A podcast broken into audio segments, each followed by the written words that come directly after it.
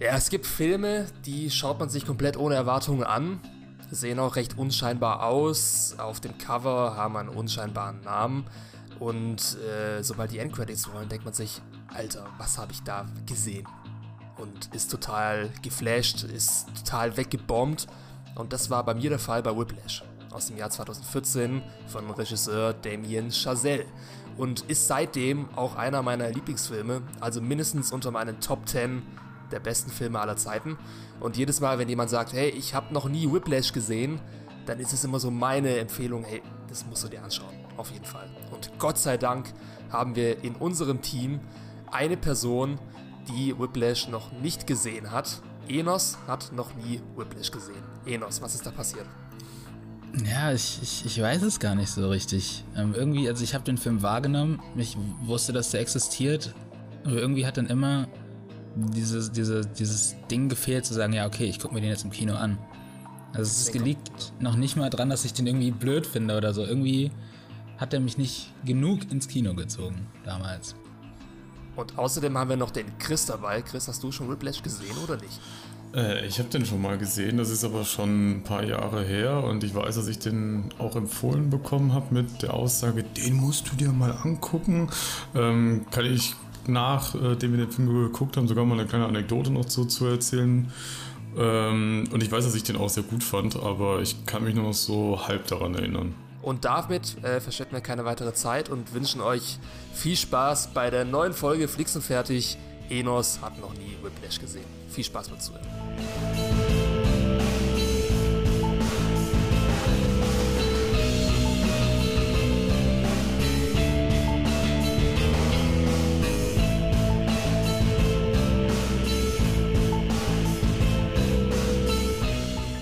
Ich muss sagen, XY hat noch nie XY gesehen, ist eins meiner Lieblings-Podcast-Formate von uns. Und ich hoffe, dass ich irgendwann auch derjenige sein werde, der sich das erste Mal einen Film anschauen kann. Es gibt auch ein paar in der Excel-Liste, die wir uns gemacht haben, die ich noch nicht gesehen habe. Äh, da bin ich schon mal ganz gespannt, äh, was da noch auf mich zukommt. Also, falls ihr uns noch nicht abonniert habt, äh, gleich mal hier Eigenwerbung am Anfang. Äh, wir sind auf Instagram, Facebook, so Twitter, also alle gängigen Social Media Plattformen, die man kennt, unter 4000 Reviews äh, zu finden. Und falls ihr jetzt explizit unseren Podcast äh, abonnieren wollt, sind wir auch auf den gängigen Plattformen. Und falls wir, ähm, falls, falls ihr unsere schönen Kritiken lesen wollt, aus unserem Online-Magazin findet ihr alles gebündelt auf 4001reviews.de.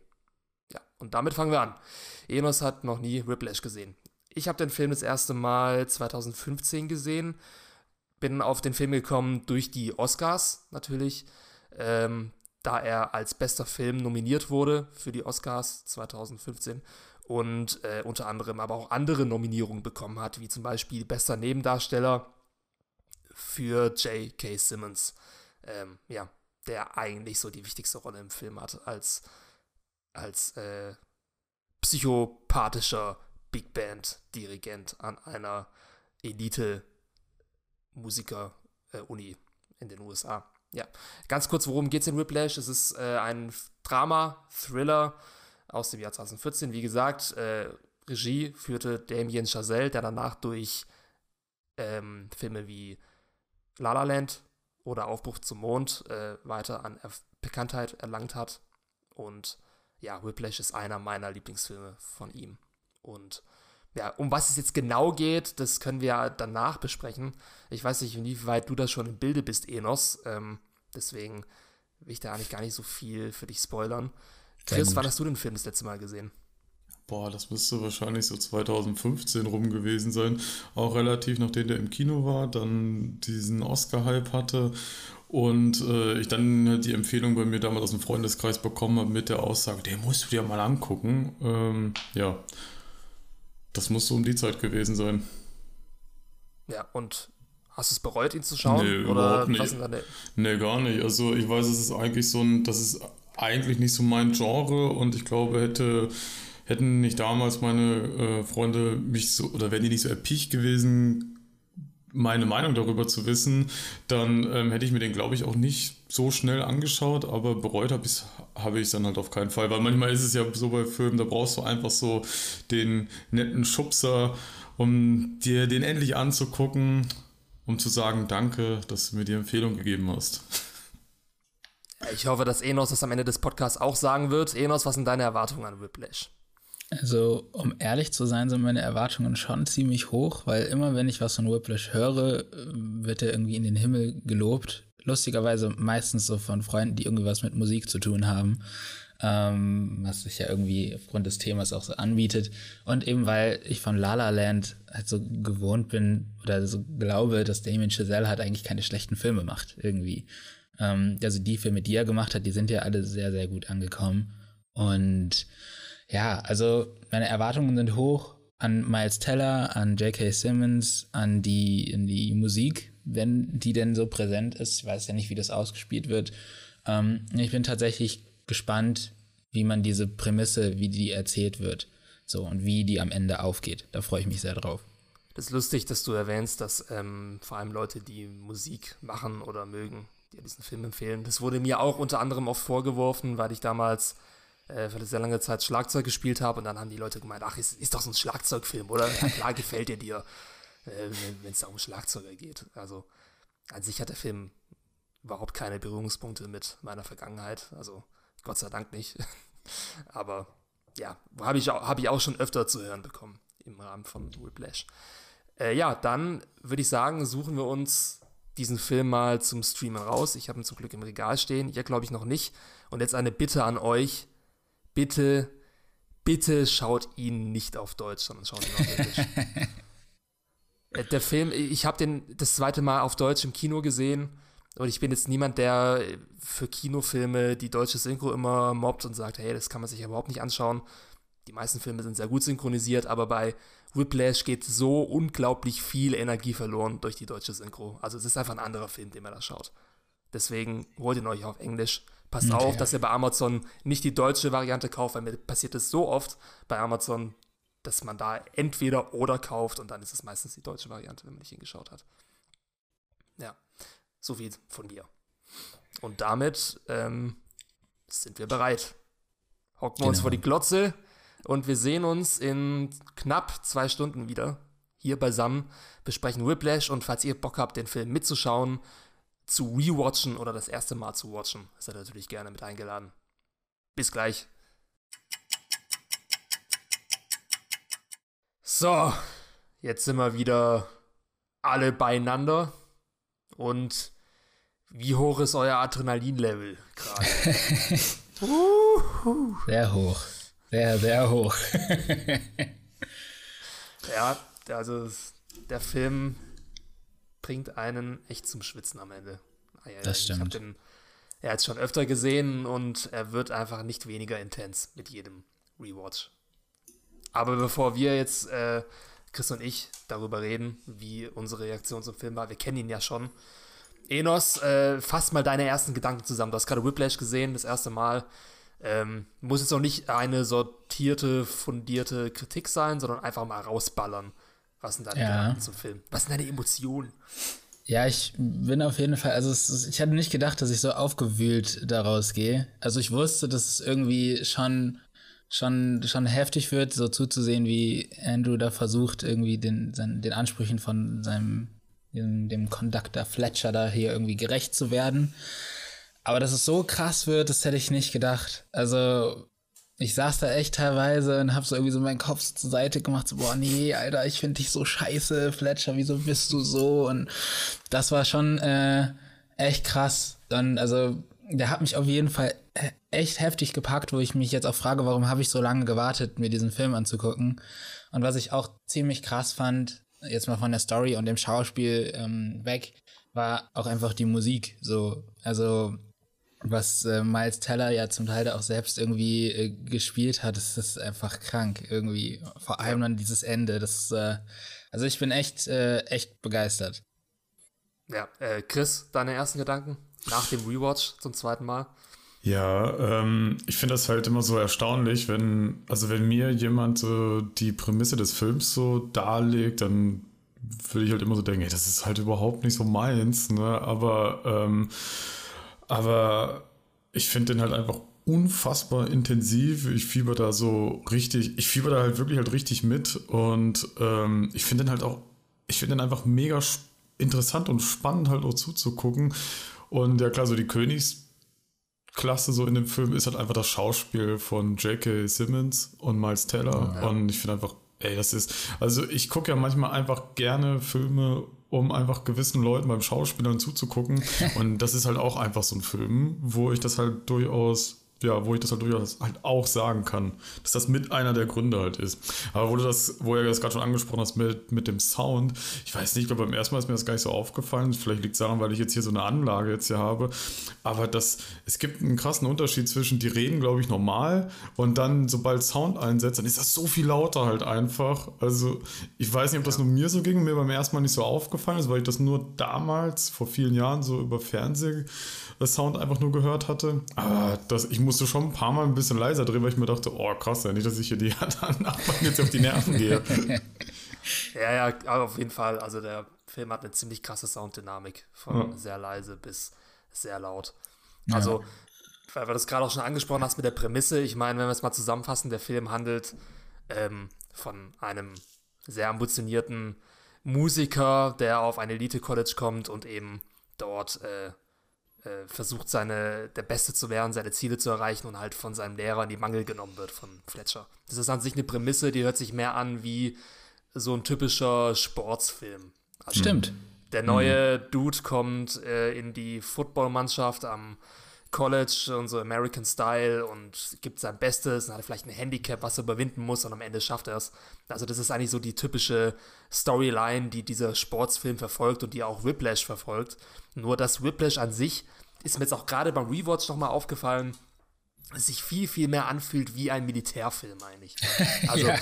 so ein bisschen äh, Full Metal Jacket Style. Also Drillen bis zum geht nicht mehr, richtige Psychoszenen, Psychoduelle zwischen den Schauspielern. Also dieser Film ist ja ein einziges Psychoduell zwischen ähm, Miles Teller, Schüler, und seinem mhm. Lehrer J.K. Simmons. Und du fragst dich die ganze Zeit einfach, ist J.K. Simmons als Lehrer jetzt eigentlich ein Psychopath? Hat er wirklich kein Mitgefühl oder steckt doch ein weicher Kern in ihm? Ähm, und es ist einfach so eine krasse Anspannung in jeder Szene, in der er zu sehen ist, aber dazu später nochmal mehr. Also mein Fazit nach dem Rewatch ist, ich glaube, ich habe ihn jetzt das fünfte Mal gesehen oder so. Hm. Also, ja, das ist ein Film, der, der hat so viel Rewatch Value, weil diese Intensität auch, obwohl du weißt, was als nächstes passiert, einfach nicht nachlässt. Also einfach diese Art, wie es gefilmt ist und so weiter. Die ja. Schnitte, die Musik das Schauspiel, Dialoge, das fetzt einfach wie Sau. Also kein Wunder, dass der Film. Und wenn ihr, und wenn ihr da draußen nach dem ganzen Einstieg jetzt immer noch nicht sicher seid, ob das was für euch ähm, ist, der Film, ich finde, ein richtig guter ähm, Trick, um das herauszufinden, ist ja die aller, allererste Szene in dem Film. Weil da kommen ja. sie ja schon, da stoßen sie ja schon so das erste Mal direkt, auf, direkt aufeinander. Und ja, ich finde, stimmt. da wird schon direkt die Tonalität des Films klar. Und deswegen kann man sich die erste Szene sich ganz gut angucken und danach weiß man ganz gut, ob der Film was für einen ist oder nicht.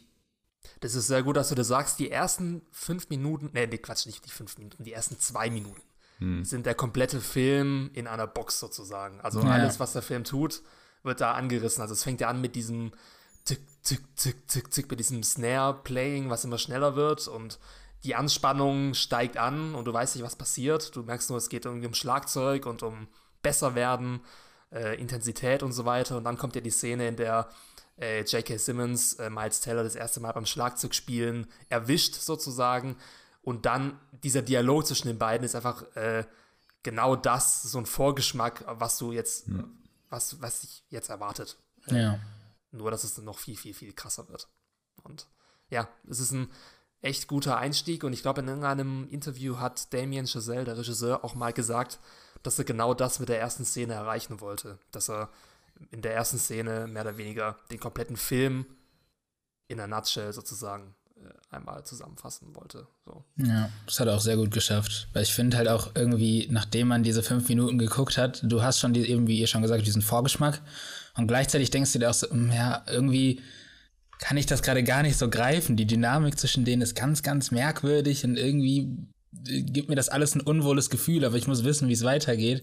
Und äh, ich war danach sofort gehuckt nach diesem Anfang. Ich, ich, muss aber, ja. ich, muss aber, ich muss aber auch noch sagen, ähm, nur noch, ähm, das Schauspiel in der ersten Szene ist super und das gibt ja schon so einen gewissen Vorgeschmack, aber ich finde aber halt auch, das ist mir so im Laufe des Films mal so bewusst geworden, die visuelle Umsetzung, weil der ganze Film, der ist ja relativ, ja, trist. Sehr simpel eigentlich auch. Sehr simpel gehalten, weil das, das merkst du ja schon, der erste Raum, da ist kaum Licht drin, das ist ein, das könnte ein großer Kellerraum sein, steht nichts drin außer ein Schlagzeug und äh, selbst, visu selbst visuell gibt das ja schon so eine ja, ähm, deprimierende Grundstimmung ja schon her. Im Konträr dazu halt immer, sobald die halt immer in irgendeinem Opernsaal halt immer spielen oder halt auch der Unterrichtssaal. Also, das ist ja Zucker. Ja, aber äh, lustig, also lustig, dass du das als deprimierend ähm, interpretierst, sozusagen. Für mich war das vielmehr so die Beleuchtung, so ein Willkommen in der Hölle äh, Style. Also gerade als sie da runter in diesen Proberaum gehen, immer dieses sehr grelle rote Licht, was da runter scheint, dieses ja. klaustrophobische. Ähm, das hat mir immer so einen Eindruck gegeben, ey, du bist ja gerade in der tiefsten, im tiefsten Ring der Hölle und Satan kommt jetzt runter und äh, dich. So. Und du merkst das gar nicht zu Beginn. Ja. Also gerade auch diese Scheinwerfer, am, in der letzten Szene, also immer, aber nicht nur in der letzten Szene, sondern jedes Mal, wenn die Musiker auf, die, auf der Bühne stehen, dieses grelle Scheinwerferlicht, was einen so richtig bloßstellt oder du siehst überhaupt mhm. nicht, wer im, wer im Publikum sitzt, weil eben das Gegenlicht so stark ist und dieses Gefühl der ähm, Auslieferung. Also das ist da richtig krass und es ist tatsächlich auch ein Gefühl, was ich ein bisschen nachvollziehen kann, weil ich ja damals auch in der Big Band gespielt habe und ja, es ist schon manchmal ein mulmiges, manchmal auch ein geiles Gefühl, wenn halt wirklich so auf dem Präsentierteller stehst. Das stimmt. Alles ruhig, die Ruhe vor dem Sturm, Licht scheint runter, du siehst das Publikum überhaupt nicht und 3, 2, 1, es geht los. Diese Stimmung bringt der Film sehr gut rüber. Was mir auch aufgefallen ist, ich weiß nicht, ob das euch auch äh, so, ob ihr das auch so wahrgenommen habt, die Schnitte in dem Film sind für mich kongenial, also das Editing. Weil normalerweise im Musikfilm ist es ja oft so, dass wenn die Musik kommt und die Musik eine Rolle spielt, die Szenen immer direkt zum Takt geschnitten werden. Also so, wir haben einen Vierviertel-Beat und dann äh, wechseln die Szenen auch so durch, damit alles so zu der Musik float. Aber ich weiß nicht, ob euch aufgefallen ist, dass in Whiplash, wenn Musik spielt, die Szenen nie perfekt zum Takt geschnitten werden, sondern immer ein bisschen versetzt. Mhm. Also, damit es einfach nicht zu sehr wie ein Musikvideo wirkt, sondern da ein bisschen mehr äh, so eine organische Note mit einfließt. Also gerade in der letzten Szene, äh, als sie Whiplash, nicht Whiplash, sondern Caravan aufführen, da ist mir aufgefallen, ja, der Editor, der schneidet nicht zum Takt der Musik, sondern der versucht da seinen eigenen Beat in das Editing reinzubekommen, der dann so ein bisschen mit dem Beat des Songs äh, konkurriert oder so ein bisschen gegen den fightet. Also ja. Mega ich, nice. Ich finde ähm, bei dem Editing, jetzt wo du es gerade auch sagst, das, das, das transportiert eben auch dieses, dieses super, dieses Getriebene halt irgendwie. Das ist nicht ja. irgendwie, das ist nicht so äh, gemütlich und also es ist schön, aber es, es fühlt sich nicht schön an in dem Moment, weil du einfach die ganze Zeit auch durchs Editing so on edge bist und du einfach richtig fühlst durch diese, diese Bildabfolge auch, wie wie getrieben und gequält äh, Andrew sich da auch irgendwie gerade fühlen muss. Ähm, das hat mir auch sehr gut gefallen. Das ist mir gerade jetzt gar nicht beim Schauen gar nicht so bewusst geworden, aber jetzt, wo du es sagst, äh, ähm, ist das nochmal was, was den Film irgendwie noch, noch besser macht, eigentlich. Ja, also wie gesagt, hohen Re Alter, ich hasse dieses Wort. Das ist kein deutsches Wort. Rewatch Value, so. Kommen wir mal jetzt zu den, zu den besten Szenen eurer Meinung nach, zu den Top 3 Szenen. Äh, Enos, welche Szene, wir können ja mal chronologisch durchgehen, mhm. du hast ja bestimmt ein paar Szenen rausgesucht. Ja. Welche Szene war die erste, die dich so richtig gepackt hat, wo du dachtest, Alter, what the fuck? Bis auf die erste Szene, die wir schon besprochen haben. Ähm, die erste Szene, die mich so richtig gepackt hat, wo ich, wo ich mich auch wirklich super unwohl gefühlt habe, war, als äh, Fletcher diesen, diesen einen Musiker rausgeworfen hat, wo er gesagt hat, er spielt äh, nicht in Tune. Also ja. das ist, äh, wo, wo Andrew gerade äh, in, die, in die neue Band reingekommen ist. Und ich fand das, das, ich fand die so krass, weil ich, mir hat dieser, dieser arme Wurm so unglaublich leid getan im ersten Moment. Ähm, und es hat auch wirklich gezeigt, so, okay, das ist jetzt nicht so eine Band, die, die musizieren halt lustig und wenn mal was nicht klappt, dann spricht man kurz drüber und dann geht's weiter. Man hat, das hat halt wirklich gezeigt, okay, Fletcher, der, der akzeptiert halt nur die Perfektion und wenn du die Perfektion nicht leisten kannst oder denkst, dass du sie nicht leisten kannst, dann bist du raus. Und das fand ich ja. so unglaublich krass auch zu sehen, wie diese ganze Band so spurt und einfach auch irgendwie Schiss vor dem hat und nichts sagt und dem diesem armen Jungen irgendwie nicht hilft. Also das war, das war so die erste Szene neben dem Anfang, wo ich wirklich gedacht habe, Alter, das ist das, das ist krass. Er ist krass. Do you think you're out of tune? Ja. Und wie er dann danach auch so lustig sagt, so, ach ja, übrigens, das der war gar nicht out of tune, das war der Typ da hinten. So, das ist ich auch so, Alter, du bist so ein Monster, das ist unglaublich. Ja. Also die Szene hat mich auch schon richtig zum Schwitzen gebracht. Einfach wie das gefilmt ist auch. Also wie die alles auf den Boden schauen. Ja, genau. Wenn Fletcher sich zu den Musikern so runterbeugt und die Kamera so schön von unten. Do you think you're out of tune? Und ich so, Alter, sag jetzt nichts Falsches. Ja. Und vor allem, hey, dieses, wie das dann weitergeht als dann schließlich ähm, Miles Teller dran ist, sich das erste Mal auf den Schlagzeughocker zu setzen und er dann wieder diese Psychospielchen treibt und sagt so, hey, fühl dich ja wohl, mhm. äh, mach das Beste draus, kein Stress und du denkst dir schon so, ja. oh, und dann, wie, wie er dann anfängt zu spielen und Fletcher einfach 20 Mal die Band unterbricht und sagt so, ah, noch nicht ganz im Takt, nochmal ja. ein bisschen zu langsam, ein bisschen zu, bisschen zu schnell. Und ich dachte mir so, ey, wann hört es auf? Ja. Dann dieser Roast, der dann kommt, nachdem er den Stuhl an seinen Kopf wirft. Ach, ist einfach Gott, einer der ja, besten Film-Roasts aller Zeiten. Also äh, One-Liner nach One-Liner. Ich habe wirklich schon rote Backen bekommen, weil ich Fletchers Hand auf meiner Wange gespürt habe. Also, ja. Ziemlich, ziemlich krasse Szene. Ja. Äh, Chris, was, war das auch eine deiner Highlight-Szenen oder kannst du auch gerne äh, sonst Ja, tatsächlich. Ja, ja. Ich habe weil ich habe mir mal so ein paar Notizen jetzt so gemacht. Ich habe mir mal nebenbei immer so aufs Handy mir mal so ein paar Notizen mir so aufgeschrieben und da steht die tatsächlich auch mit drauf. Ähm, aber halt auch genau wegen dem Grund so, ach ja, das war's ja gar nicht du, das war er da. Ja. da ging auch so, what the. Naja. Aber, aber was, ich, was mir gerade noch so eingefallen ist, ähm, ich, ich, ich war ja jetzt auch schon ein paar Mal ähm, bei Live-Musik, wo ein Dirigent dabei ist und dann hat er entweder mit dem Stock so rum, ich sag jetzt mal rumgewedelt hat oder Handbewegungen halt so gemacht hat. Und ich fand das immer so ein bisschen, ja, so warum eigentlich, ne? Und ich finde, das ist der erste Film, wo ich das vollkommen abnehme, dass das halt auch voll Sinn macht irgendwie, weil das, das wirkt überhaupt nicht fehl am Platz, sondern halt so, dass das halt ein großes Ensemble halt sich an einer Bewegung sich halt orientiert, ne, damit die halt alle gleich spielen. Und ich finde, das kam sonst noch nie irgendwo so rüber wie da. Ja. Stimmt. Das hat, das hat er auch so geil rübergebracht. Also allein immer, wenn er dann auf der Bühne steht und den Takt vorgibt, ja. also normalerweise zählen ja richtig so schön ein, mit großen Handbewegungen und er macht so ganz kleine Bewegungen, zack, zack, zack, zack, los geht's. Und ja. das ist halt immer so voll die, also die Intensity, mit der der spielt, also in seiner, in, mit seinen Nuancen, mit seiner Körpersprache und natürlich auch mit dem geilen Skript, was dahinter steckt, ist von J.K. Simmons einfach Wahnsinn. Also, echt krass. Äh, ansonsten, eine Szene, die mir auch sehr gut gefallen hat, die kommt, glaube ich, kurz danach, äh, als es dann um diese Competition geht und ähm, der andere Schlagzeuger den Ordner verliert mit den Noten. Ah, das war so schlimm. Da gibt's, da, da haut er einen Spruch raus von wegen, äh, dieser Ordner war deine Verantwortlichkeit, warum gibst du ihn niemandem? Gibst du einem Schimpansen eine Fernbedienung, versucht er damit irgendwie eine Matheaufgabe zu lösen oder irgendwie sowas sagt er da nicht so. Aber das wird doch auch nicht wirklich aufgelöst, oder? Sondern die, die ist einfach nur weg. Ist einfach weg, ja. ja. ja wahrscheinlich hat sie tatsächlich ähm, hat sie wahrscheinlich wirklich Fletcher versteckt, ja, oder? Ne? Kann ich mir auch gut vorstellen. Das habe ich mir auch sofort gedacht. Das wäre schon bitterböse. Er passt halt ja. zu ihm. Und sein, zu, seinem, zu seinem Ziel, die alle zur Perfektion zu treiben und die eine, das eine Fünkchen mehr da noch rauszuquetschen. Ja. Ich muss auch echt sagen, ich habe in diesen Szenen auch einfach wirklich oft gelacht. Also mehr als in vielen Komödien, obwohl es eigentlich so ein böses Lachen ist. Also eigentlich bleibt dir das Lachen im Halse stecken, aber manche mhm. von diesen One-Linern sind einfach so geil. Und du denkst dir so, ja. Also in dem Film du, kommen. Du liebst ihn zu hassen. In dem Film kommen das auch unglaublich viele Beleidigungen vor. Also ja. man kann da halt auch ähm, ja, bestimmt Bingo mitspielen, so welche Beleidigungen kommen vor. Ja, aber dann ist also, es aber halt meistens halt immer so, da kommt erstmal lange Zeit nichts und dann in einer Szene wieder alles, ey. ja.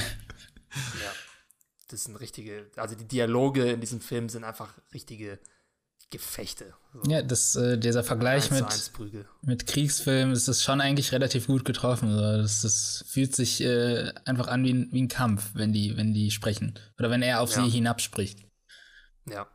Gehen wir mal ein bisschen weiter im Film. Was war deine nächste Szene, die dich äh, komplett umgehauen hat? Ähm, die nächste wäre, glaube ich, also ich bin mir nicht ja, die nächste wäre, glaube ich, dieses, äh, ja, dieses Tryout zwischen den drei äh, Drummern.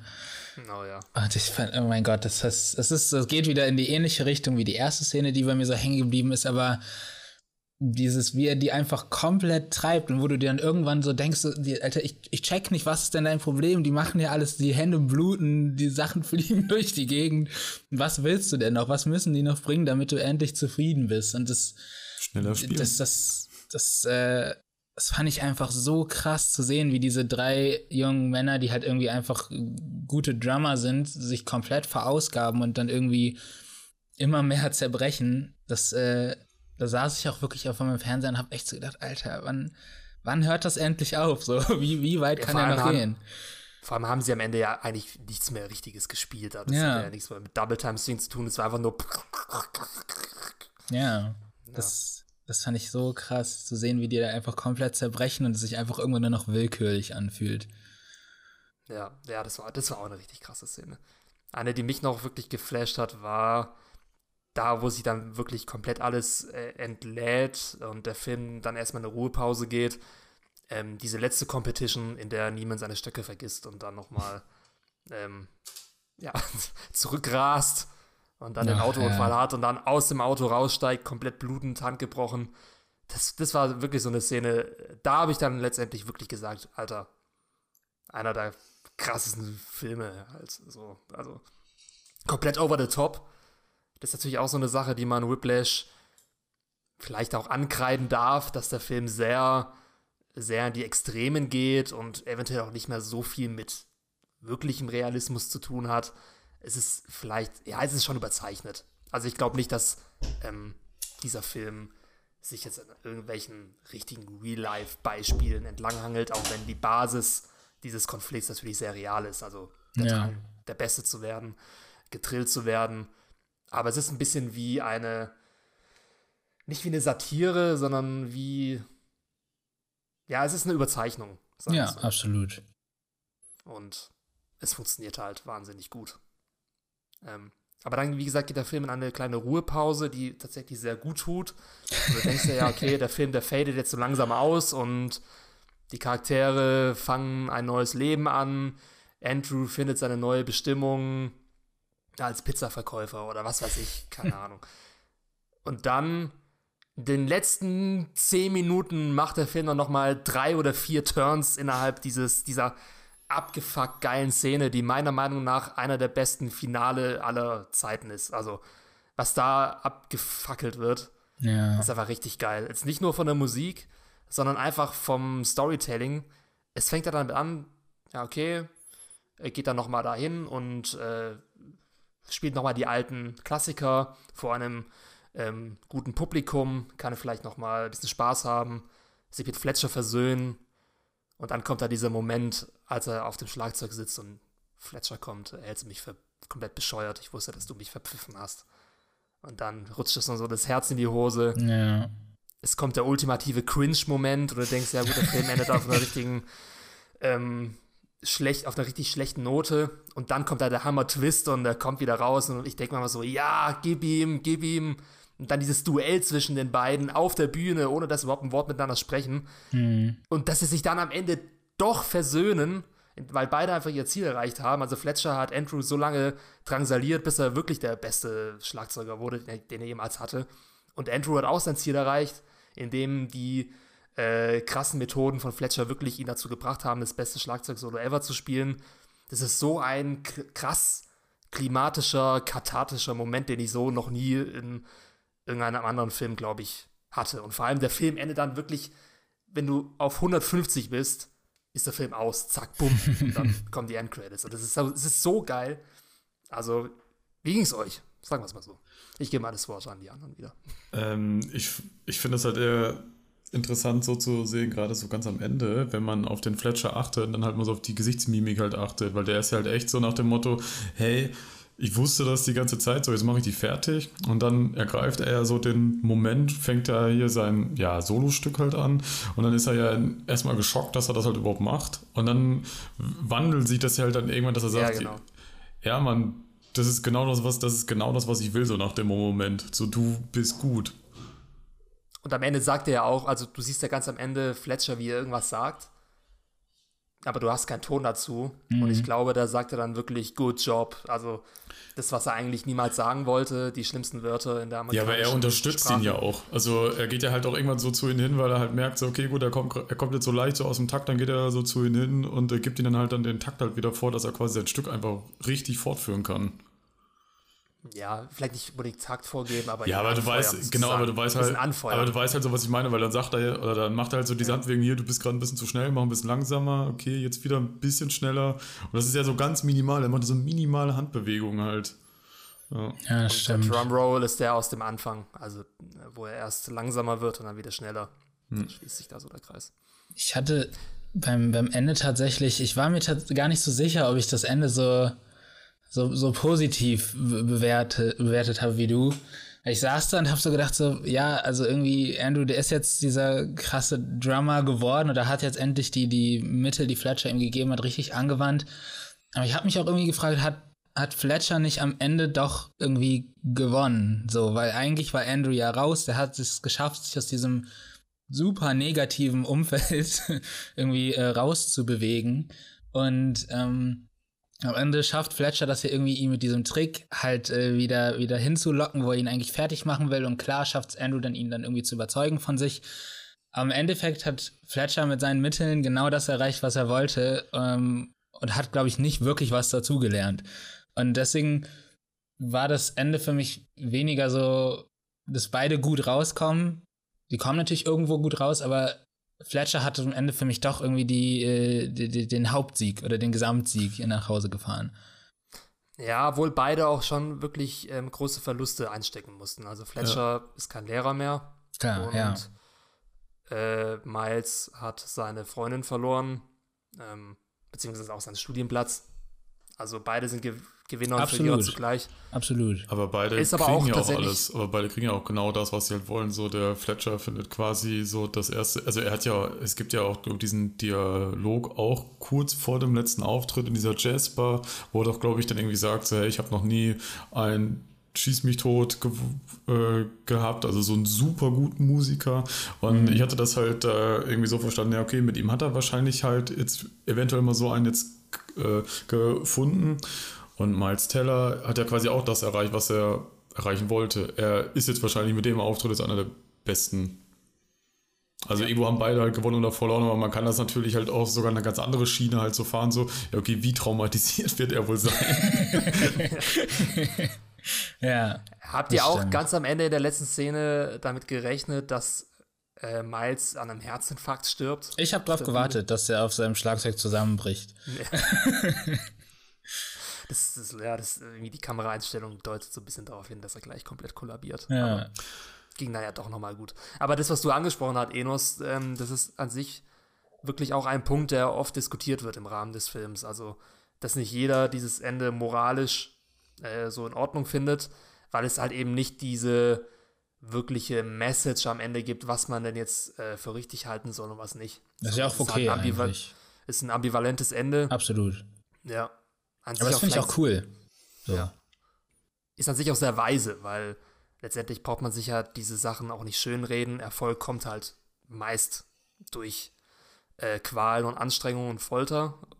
die mhm. Frage ist, man muss halt für sich selber entscheiden, was das Richtige für sein Leben ist. Also ja. Miles hat sich klar entschieden, dass er diese Qualen auf sich nehmen will. Es ist ja. sein Lebensziel. Und ja, du siehst halt eben auch, dass er in den anderen alltäglichen Momenten nicht das Glück hat, was er dann letztendlich auf der Bühne hat, ganz am Ende. Von daher seems legit und an sich finde ich es auch immer, es ist halt, gibt halt an sich nichts ähm, Stärkeres an Emotionen als eine Versöhnung zwischen Charakteren äh, in mhm. Geschichten. Vor allem, wenn diese Charaktere halt die Todeserzfeinde sind und sie in den letzten Minuten doch noch irgendwie, ja, jetzt nicht ein Herz und eine Seele, aber zumindest äh, äh, respektieren, so. Es ist schon ziemlich, es ist schon ziemlich stark, also mit den Leuten, mit denen ich diesen Film angeschaut habe, die haben am Ende auch halt tatsächlich einfach so gegrinst, weil die halt ein bisschen euphorisiert waren von diesem Ende. Mhm. Da man es einfach nicht erwartet, dass der Ende auf so einer, dass es, dass der Film auf so einer positiven Note endet. Ja, kann ich verstehen. Halt so, ja. ja. das, ja, das war Whiplash. Du ähm, hast das erste Mal gesehen. Wie würdest du jetzt nochmal am Ende zusammenfassen, wie hat sich der Film von deinen Erwartungen unterschieden?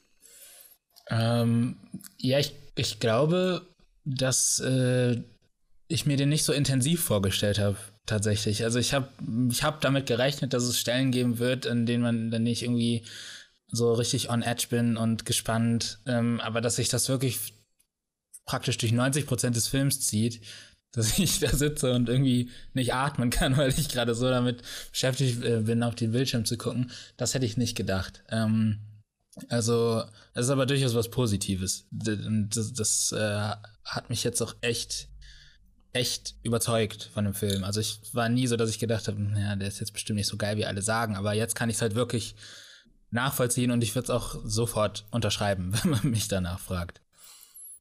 Chris, wie würdest du den Film verkaufen an Freunde, die sagen, ey, Whiplash, was ist das? Es ist doch irgendwie, sieht aus wie ein Musikfilm. Ähm, so vielleicht so wie, und jetzt schließt sich der Kreis, habe ich glaube ich im, Vor, im Vorwort erzählt, so wie damals mein, äh, ein guter Kumpel aus meinem alten Freundeskreis mich gekriegt hat. Und zwar, der meinte zu mir, jetzt kommt nämlich die Anekdote, die ich mal so erzählen wollte, ähm, wie ich eingangs schon gesagt habe, der Film wäre so, in der Theorie ist der halt nichts für mich, weil das einfach nicht so mein Genre ist, nicht so mein Interessensgebiet ist.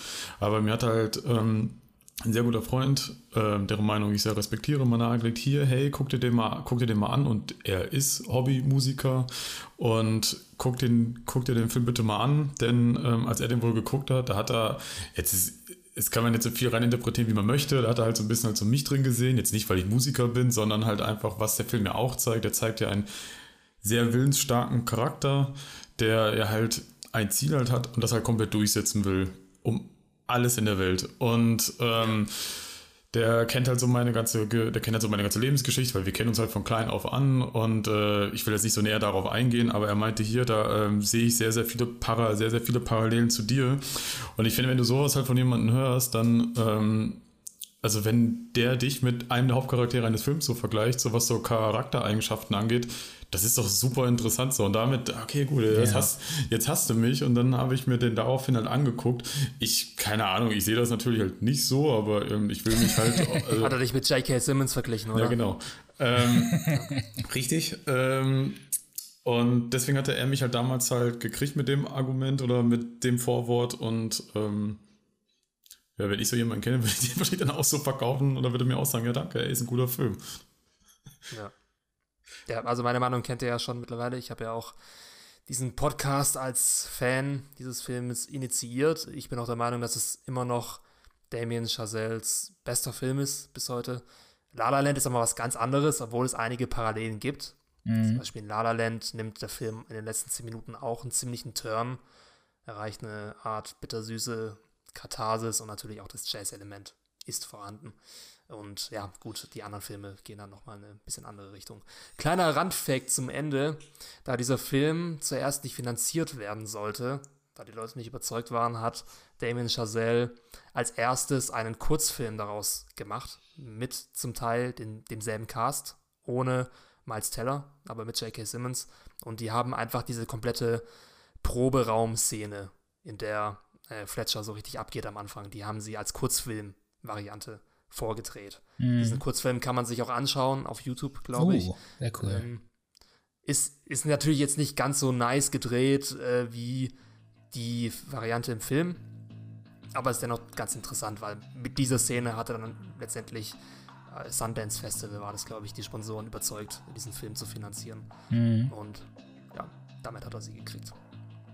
Tja, das war's zu Whiplash. Also ich hatte wieder richtig Spaß ja, auch diesen Film nochmal zu schauen und mit euch darüber zu sprechen.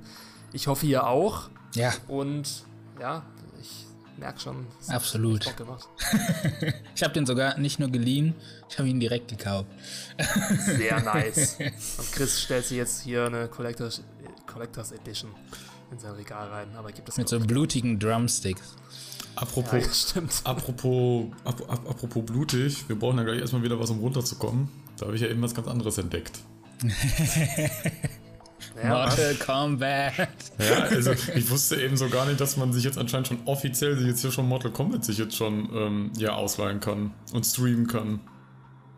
Echt jetzt? Okay. Ja, das hat mich auch sehr gewundert. Ich habe nämlich halt eben ähm, mal was ganz anderes aufgemacht, neben Prime und Netflix und was es halt so gibt. Es gibt ja noch ein paar andere Streaming-Dienste, offizielle, und äh, da habe ich, und da hat, mich, da hat mich so ganz groß mich so Mortal Kombat angelacht. Da dachte ich mir, was? Der war doch gerade erst im amerikanischen Kino. Ja, dann ist ja dein heutiger Feiertag gerettet auf jeden Fall. Gönn dir, ja. Bruder. Gut. Ich hoffe, ihr hattet Spaß und falls ihr uns noch nicht abonniert habt, fliegst und fertig, ähm, macht das. Dann seid ihr das nächste Mal auch mit dabei, wenn es wieder heißt, XY hat noch nie XY gesehen. Es gibt noch einige Filme auf der Liste, die einer von uns nachholen muss. Und bis jetzt war es ja tatsächlich immer so, dass sich diese Podcast-Formate, äh, dass diese Podcast-Folgen gelohnt haben. Es war noch kein Film dabei, wo XY gesagt hat, nee, dieser Film hat mir wirklich nicht gefallen. Aber das wird spannend. Ja, es bleibt weiterhin spannend. Damit wünsche ich euch noch, ja, viel Erfolg, verfolgt eure Ziele, niemals aufgeben. Warum wird das jetzt hier so eine Motivational? Keine Ahnung, egal. Also, wir hören uns dann in der nächsten Folge von Flix und Fertig. Bis dahin. Ciao. Ciao. Tschüss.